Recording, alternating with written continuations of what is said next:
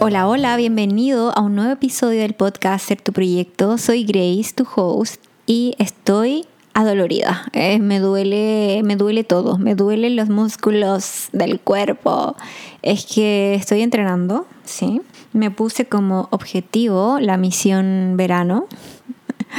y bueno, ya sabes cómo empieza eso. Pero la verdad es que esta vez estoy siendo mucho más consistente de lo normal. Eh, siempre he hecho deporte, a ver, no voy a llorar de más, siempre he hecho deporte. He tenido periodos como muy buenos y también he tenido periodos un poco más flojitos. Pero ahora me puse un poco más en plan, quiero entrenar para conseguir un determinado como aspecto físico. Y si bien soy una convencida de que la base primordial del deporte es mantenerte saludable, mentalmente fresco y físicamente bien, también puede ser válido que quieras verte un poquito mejor y yo estoy en ello a ver cómo va. Lo digo aquí como para comprometerme conmigo misma y seguir mi desafío. Pero bueno, más allá de eso, estoy aquí ready para un nuevo episodio. Como ya habrás visto en el nombre del episodio, hoy quiero hablar sobre el síndrome del impostor. Y sí, Creo que muchos nos hemos sentido en algún momento con este síndrome, nos hemos sentido impostores en algo que estemos haciendo en nuestra vida, algunos más, otros menos, y seguramente si no, es porque tienes una confianza de hierro, te envidio sanamente por eso. Pero quizás todos en algún punto hemos experimentado un poquito de esto. Así que quiero comenzar compartiéndote el por qué creo que es importante hablar de este tema hoy en este podcast, obviamente bajo mi experiencia y bajo lo que yo he vivido y esto ha sido parte de una transición laboral que vengo haciendo hace un tiempo, más bien integrar algunos componentes nuevos a lo que ha sido mi formación académica. No recuerdo si lo he dicho en algún episodio antes, pero soy de formación fonoaudióloga o speech language therapy, que es más fácil porque siempre mi profesión como que cambia de nombre según qué país. Por ejemplo, en España es logopeda. Desde ahí, que ha sido como mi formación universitaria, luego me especialicé, hice un máster en trastorno lenguaje y comunicación en España, donde trabajé y donde básicamente desarrollé mi vida profesional como fonoaudiólogo, como logopeda. y la verdad es que siempre tuve inquietud por muchas áreas y por muchas cosas. Creo que siempre digo que soy una mente inquieta y que le gusta aprender y bueno, quienes me conocen saben un poco eso. Y la verdad es que tenía como la sensación de que quería darle como un giro diferente a mi vida profesionalmente hablando y dedicarme más seriamente a hablar sobre otras cosas. Y en esa búsqueda y en esa primera intención de comenzar algo nuevo, obviamente surgieron inseguridades, surgieron dudas, como casi siempre hay cuando queremos plantearnos algo nuevo. Entonces decidí que quería estudiar algo nuevo y hice un máster en comunicación, pero para no alejarme tanto, quizás un poco en el miedo de alejarme de mi zona de confort, decidí hacer una especialización en comunicación científica. Si bien aprendí mucho sobre proyectos, planificación de proyectos, social media y muchas cosas de ese estilo vinculadas a la salud, a la industria farmacéutica y a todo lo que tiene que ver con ciencias principalmente para ser divulgadora, digamos, de estos conceptos. Pero la verdad es que yo tenía esta inquietud de poder desarrollar otros conceptos como el desarrollo personal, la marca personal y digamos cada cosa que nos ayude a formar nuestros proyectos de vida de una manera mucho más sustentable, desde tu estado mental, desde tu estado físico, desde tu mentalidad y manifestarlo, digamos, en algún proyecto personal, de tu marca personal o algún proyecto que quieras llevar a cabo. Y al comenzar en este nuevo camino, de una otra forma, a pesar de que había hecho una formación y que me había preparado para ello y que además había hecho como mil cursos sobre negocios, coaching y, bueno, marca personal, storytelling, siempre parecía no ser suficiente y creo que de una u otra forma ese síndrome del impostor me vino a tocar la puerta cuando comencé a pensar en que podía compartir todo esto, ya sea cuando comencé a compartir algunas cosas en redes y en la construcción de este podcast. Y el solo hecho de decidir, quiero comenzar con esto, pero seriamente, no solo como un hobby, como venía haciendo, bueno, creo que toda mi vida un poco. Así que este síndrome del impostor vino aquí a tocarme la puerta. Así que antes de seguir, me gustaría que definiéramos el síndrome del impostor. Así que le pregunté ahí a mi Google, mi nuevo Google, ChatGTP, bendito ChatGTP que en verdad me está haciendo el trabajo mucho más fácil en muchas cosas. Y bueno, le pregunté sobre la definición del síndrome del impostor y dice que es un patrón psicológico en que una persona duda de sus logros, sus habilidades y que persiste esa sensación de fraude o de impostor, a pesar de tener evidencias objetivas de su competencia o sus habilidades. Así que yo estaba ahí, dije, estoy siendo impostora, estoy sufriendo de este síndrome y no me estaba dando cuenta. Creo que si bien el síndrome de impostor se define así, también tiene como sutilezas y la descripción es un poquito más larga, pero en resumen estaba experimentando esta sensación. En mi caso personalmente, porque sentía que a pesar de que objetivamente tenía las competencias, no me sentía que mis propios esfuerzos y habilidades quizás eran suficientes y existía este tipo de miedo como a sentirme descubierta como incompetente o como un fraude. Pero lo importante es entender de que el síndrome del impostor no refleja una realidad objetiva sobre nuestras habilidades y nuestros logros realmente. Es más bien como un patrón de pensamiento que a veces tenemos y generamos nosotros mismos, donde distorsionamos un poco y que superarlo viene a través del reconocimiento y la aceptación de nuestros propios logros, el desafío que nos pueden llevar a tener esos pensamientos a veces negativos al respecto y desarrollar una confianza claramente en nosotros mismos. Así que cuando me planteé comenzar con este proyecto, que sentía que tenía muchas cosas para compartir. Me sentí un poco como indefensa en el sentido de que me sentí un poco en este síndrome del impostor, pese a tener como formación y pese a sentir que tenía como la experiencia, que creo que a veces como que desvaloramos que tenemos una experiencia de vida que también nos lleva de una otra forma a tener un interés muchas veces por eso de lo cual queremos hablar. En mi caso, el desarrollo personal, la marca personal y todo eso siento que algo que he vinculado a través de la forma y las metodologías en las cuales he aprendido cosas en mi vida, he aprendido quizás a vivir en otro país, a aprender nuevos idiomas, a formarme en nuevas cosas, a integrarme en nuevas culturas diferentes instancias que requieren de adaptabilidad, de aprendizajes y he optimizado, digamos, esa forma de hacerlo para poder replicarlo y, de una otra forma continuar haciéndolo en mi vida. Y siento que a pesar de que estaba eso, más mi experiencia, aún así todavía no era suficiente. Y algo que me hizo de una otra forma conectar con esto, con esta sensación que estaba teniendo, era que en el último tiempo la manera en cual más liviana se estaba sintiendo todo lo que estaba haciendo era entre mejor lo pasaba o más me divertía y lograba conectar con eso que estaba haciendo de una forma más genuina. Y de una otra forma como salir del foco como de impostora, de falsa impostora que me estaba poniendo. Así que creo que el valor de la diversión slash creatividad, pero digámoslo diversión en este caso, creo que vino a mostrarme un nuevo foco para ir a través de este proceso, para, digamos, vivirlo de una manera mucho más íntegra conmigo misma y me ayudó a redefinir también el concepto de la manera en que aprendemos las cosas y de una otra forma aplicar a mí misma cosas que había hecho durante muchos años en terapia o en rehabilitación, agregar este factor de diversión, de que la persona se lo pase bien, sobre todo cuando son niños que evidentemente necesitan que estén como súper atentos y necesitas que estén pasándolo bien. Entonces eso me hizo pensar cómo yo puedo vincular la diversión a esto que estoy haciendo. Y pensé en mi propia vida, en mis propias experiencias, en todo lo que he vivido y en la manera como mis viajes, mis aprendizajes,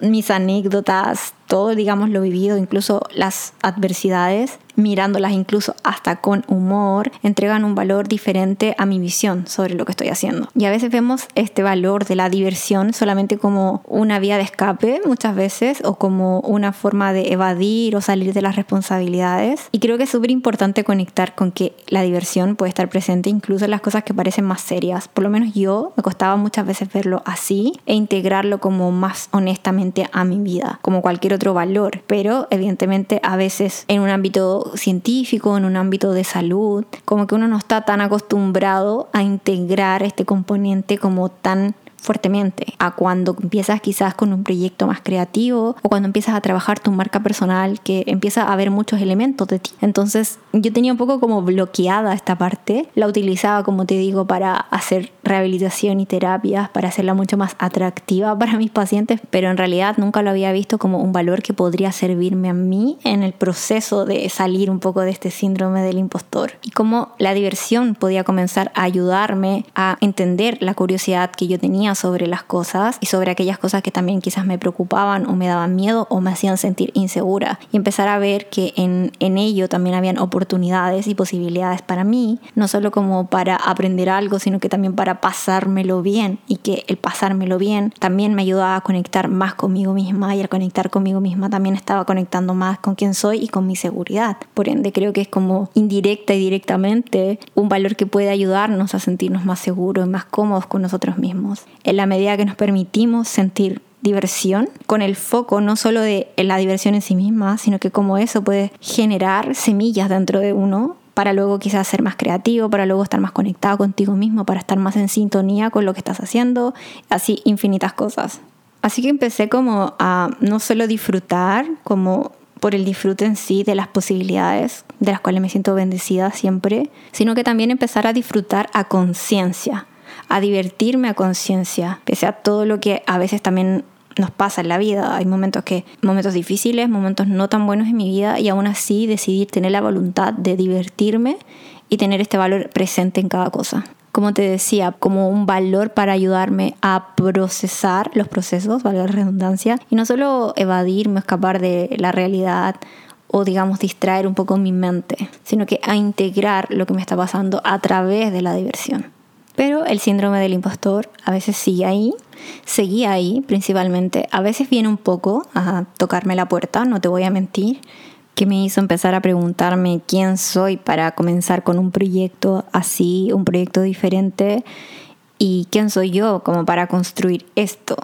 a pesar de que tenía la formación, a pesar de que mm, me había preparado, aún así tenía como estos pensamientos recurrentes un poco. Y creo que pensar todo esto también era porque inevitablemente lo estaba como asociando a cómo se tenía que ver en relación a cómo se veía como lo que era ser exitoso o tener resultados, comparándolo con mi profesión, evidentemente, con lo que había ya estudiado y con lo que había trabajado en los últimos años y evidentemente no se va a ver igual, sobre todo si es algo mío, si es algo de mi creación, si es algo que yo tuve que hacer un trabajo interno, de buscar en mí las cosas que me prenden, desarrollar, digamos, conceptos y vincularlos para poder tratarlos de la forma en que yo considero importante. Básicamente tratar todos estos conceptos a través de mi propia marca personal. Entonces era muy evidente que no iba a lograr encontrar y conectar con los mismos resultados o como la misma vara que medía, digamos, como si algo estaba como yendo bien o yendo mal,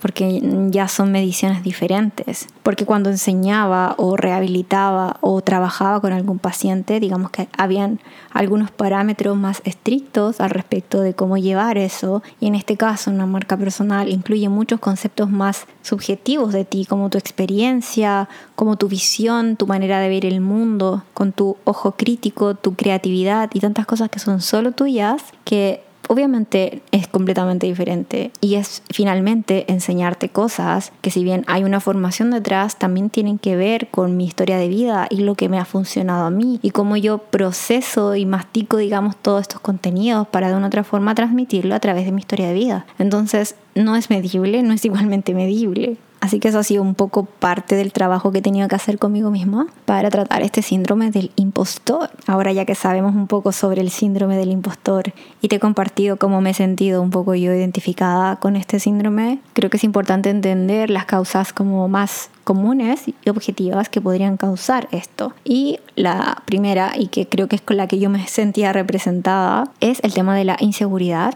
Y este tema es obviamente personas que experimentan esa sensación de inseguridad sobre sus habilidades y sobre sus logros y no se sienten lo suficientemente competentes o preparados y temen como hacer descubiertos o de alguna otra forma hacer como un fraude. También está la minimización de nuestros logros, que a veces todos como que tenemos esa falsa humildad a veces. Eh, el miedo al fracaso.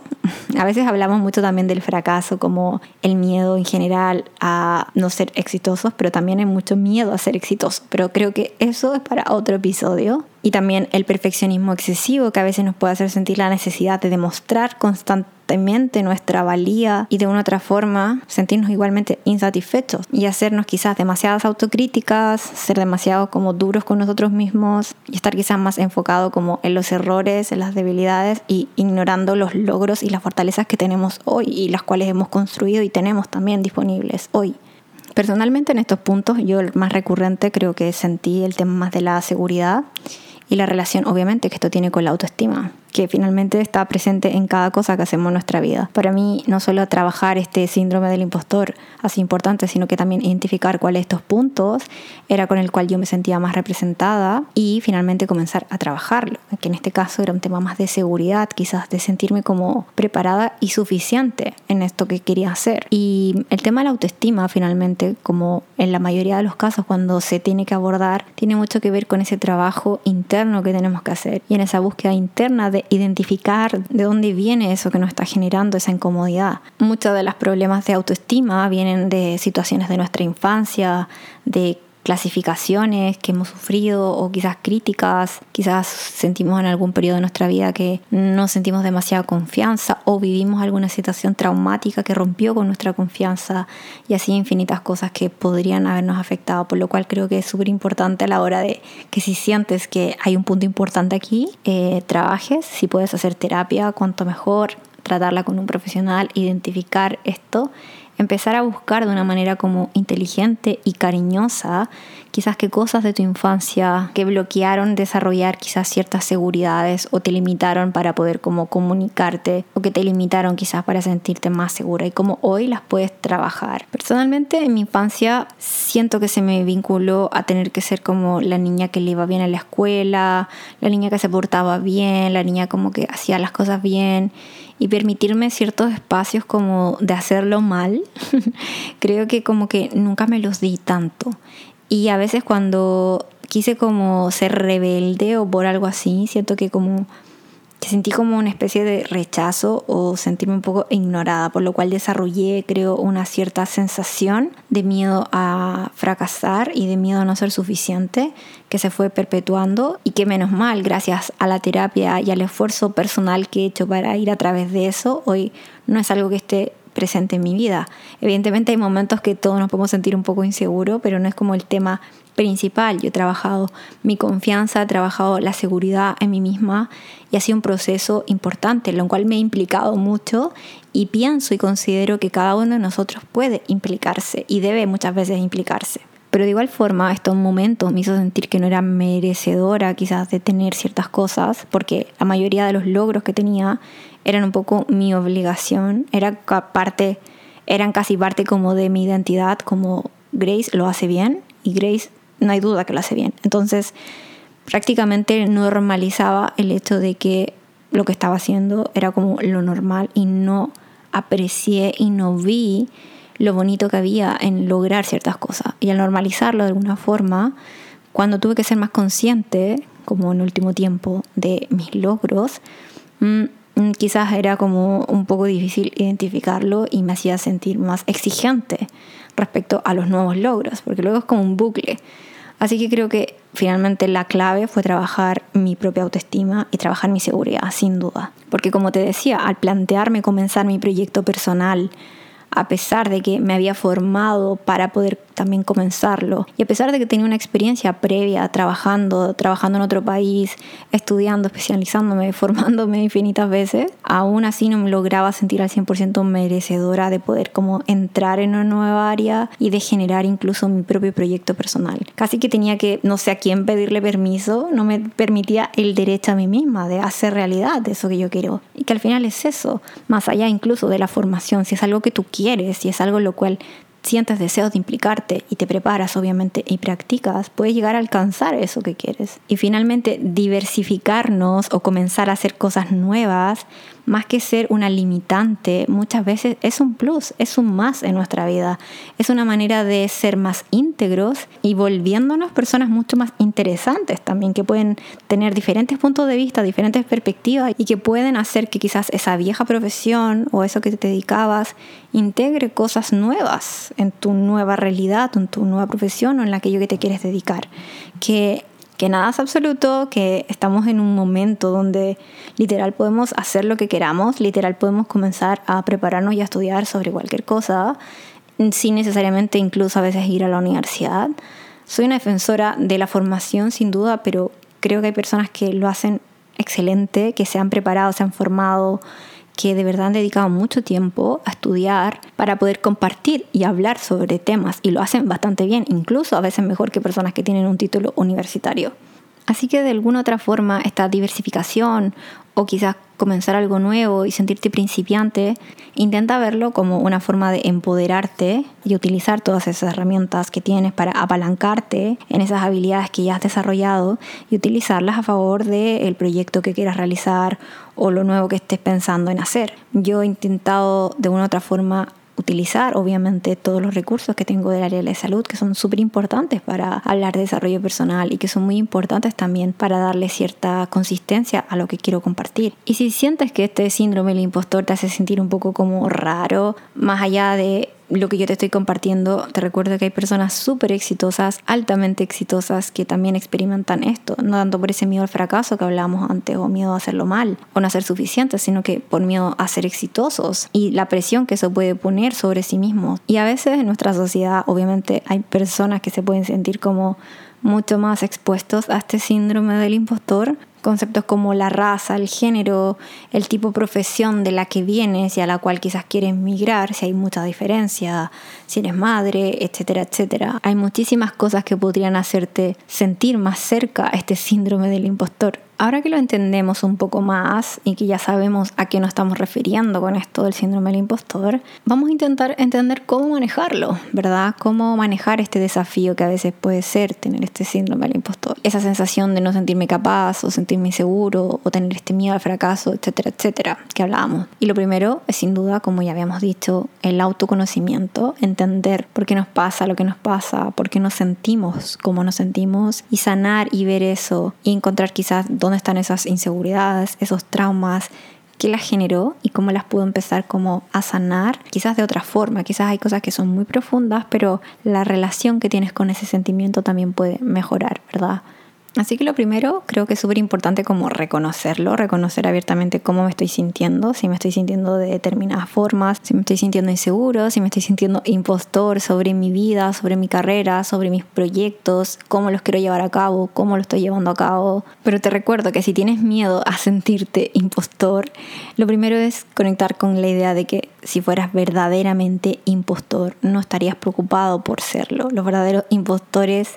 no están gastando su energía ni pensando en que son impostores, simplemente lo son. El hecho de que tú te la estés planteando, el hecho de que quizás estés identificando eso o te preocupe, ya no te hace impostor. Así que eso es lo primero que tenemos que tener como ahí presente. Y que si bien me puedo estar sintiendo impostor, me puedo estar sintiendo inseguro sobre algo y puedo estar pensando, sintiendo alrededor de eso, no me convierte en una persona insegura y no me convierte en una persona impostora. Muchos de los momentos en los cuales yo me sentí insegura y me pregunté el de dónde venía esto, creo que en este momento y en este caso, sobre todo refiriéndome al síndrome del impostor, es que obviamente mi background y toda mi formación en ciencia y en salud, en mi mente la idea de que alguien de salud o de ciencias comenzara a hablar como de creatividad o de diversión o de viajes o de cómo estas experiencias pueden transformar un poco mi desarrollo personal. Eh, era un poco mucho más holístico para mi gusto, digamos, a pesar de que siempre había sido algo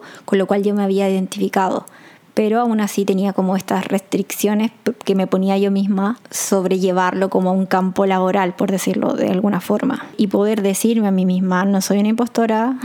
me he formado para esto, estoy hablando de cosas que genuinamente me interesan, cosas que genuinamente me he preparado y que forman parte de mí y de mis creencias y de lo que considero importante y que resuena absolutamente con quién soy y la forma en que quiero llevar mi vida y en la forma en las cuales disfruto de mis pasiones y conecto todo, digamos, lo que me he formado más lo que me interesa y cómo conecto todo esto a través de la diversión y cómo conecto todo esto a través de la creatividad. Pero el problema quizás pasaba al comienzo y que quizás también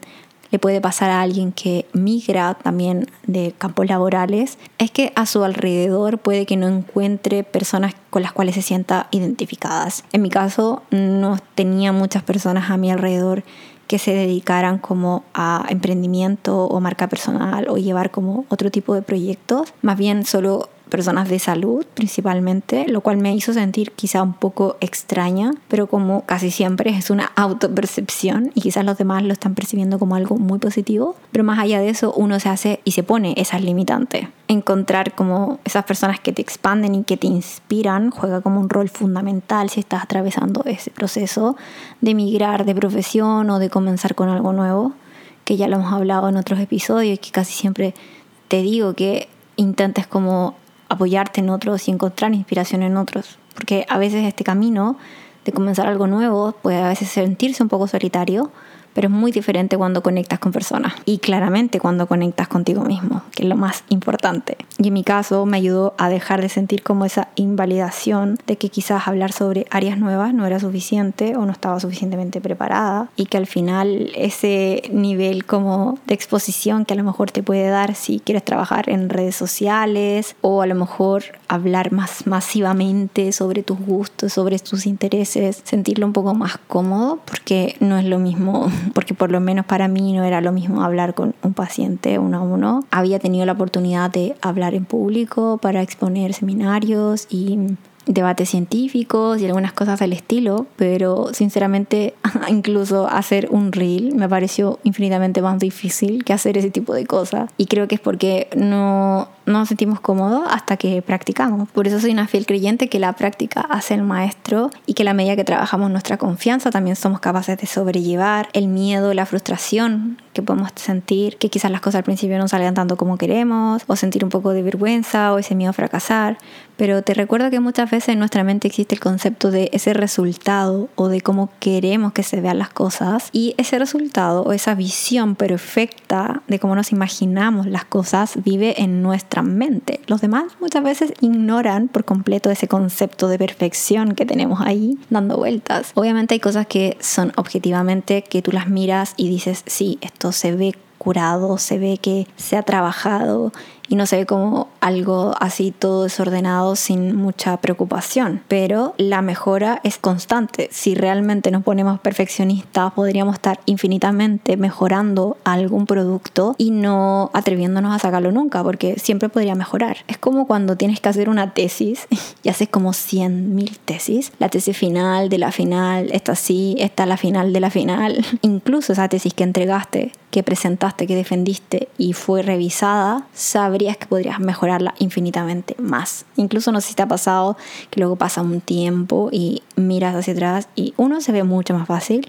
dos se ve obvio y tres dices si esto podría mejorar infinito. Y es así siempre, entonces al final es reconocer que mm, a pesar de que quizás esté imperfecto, podemos tomar acción, a pesar de que quizás sentamos este síndrome del impostor, es un concepto y una distorsión muchas veces más de lo que creemos nosotros que de la realidad y que no porque estemos sintiendo, pensando algo, lo hace una realidad. Yo hoy me puedo sentir un poco insegura, hoy me puedo sentir en este síndrome de impostor, pero no tiene por qué como determinar y definirme como una persona insegura, como una persona que no es capaz de hacer algo o una persona que no tiene las suficientes habilidades para poder permitirse crear y hacer diseñar lo que quiera con su vida. Así que es muy importante en esto definir cómo me siento, desmenuzar o diseccionar, me encanta este concepto, para identificar en qué tengo que trabajar, cuál es el punto donde quizás me estoy apalancando para sentirme en este síndrome del impostor y cómo lo puedo trabajar. Y para eso creo que es súper importante conectar con nuestros logros, conectar con todas las metas y con todas las cosas que hemos logrado a lo largo de nuestra vida, ya sean metas pequeñas, metas grandes. Y ojo que no me refiero solo a laborales o académicas, sino que también emocionales aquellas veces que te diste cuenta que te atreviste a hacer algo que te daba miedo, a sacar tu voz, incluso a lo mejor a romper patrones de tu familia, a ser tú la primera persona que se atreve a hacer algo, a ser tú la primera persona que dice yo soy merecedor de algo diferente.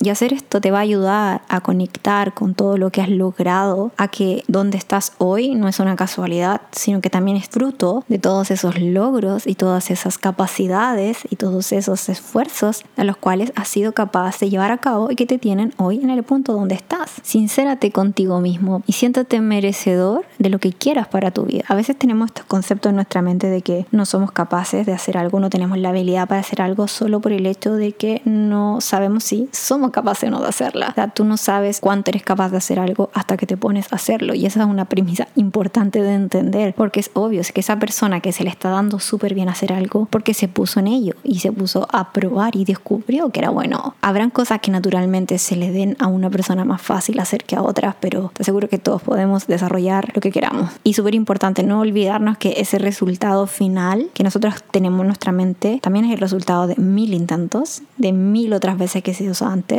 y que siempre, siempre seguramente podrá mejorar. Y el último punto, y creo que es súper importante, es también rediseñar la forma en que nosotros estamos evaluando el éxito sobre lo que estamos haciendo. ¿Qué tipo de parámetros o qué tipo de arquetipos tenemos alrededor de lo que consideramos éxito en aquello que lo que sea que estemos haciendo o sintiéndonos impostores. Porque a lo mejor son esos conceptos que están poniendo demasiada presión en ti, que te hacen sentir no suficiente o que no te hacen sentir como suficientemente capaz. Así que es súper importante entender cómo bajo qué parámetro estamos midiendo nuestros conceptos de éxito y quizás con quién nos estamos comparando al mismo tiempo. Y una vez que entendamos todo esto, creo que es mucho más fácil integrar todos los conceptos para poder trabajar este síndrome del impostor. Resumiendo y terminar este podcast larguísimo, que creo que va a ser como el episodio más largo que he tenido, no estoy segura. A veces me tengo que limitar porque siento que podría hablar mil horas a veces sobre algún tema. A veces me tengo que limitar, me tengo que poner un freno yo misma para eh, terminar el episodio.